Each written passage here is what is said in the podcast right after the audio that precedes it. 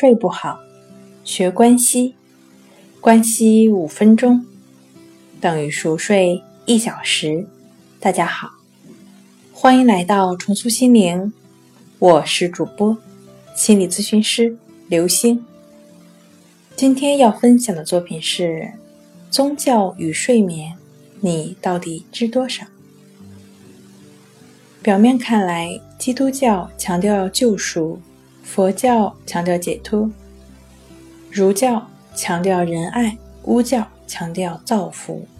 但从经济层面分析，各个宗教的追求大同小异。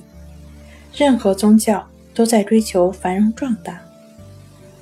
再回到睡眠上，不管出于什么具体原因，对失败和挫折的恐惧是睡眠的最大障碍。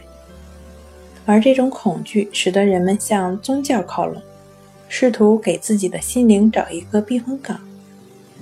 宗教利用人们特有的依赖心理，那有的宗教就会宣称，只要入教就能享受平安和祝福。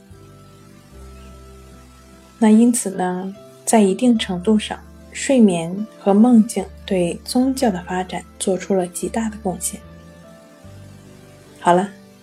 今天跟您分享到这儿，欢迎关注我们的微信公众账号“重塑心灵心理康复中心”，也可以添加幺三六九三零幺七七二三，与专业的咨询师对话，了解失眠的解决办法。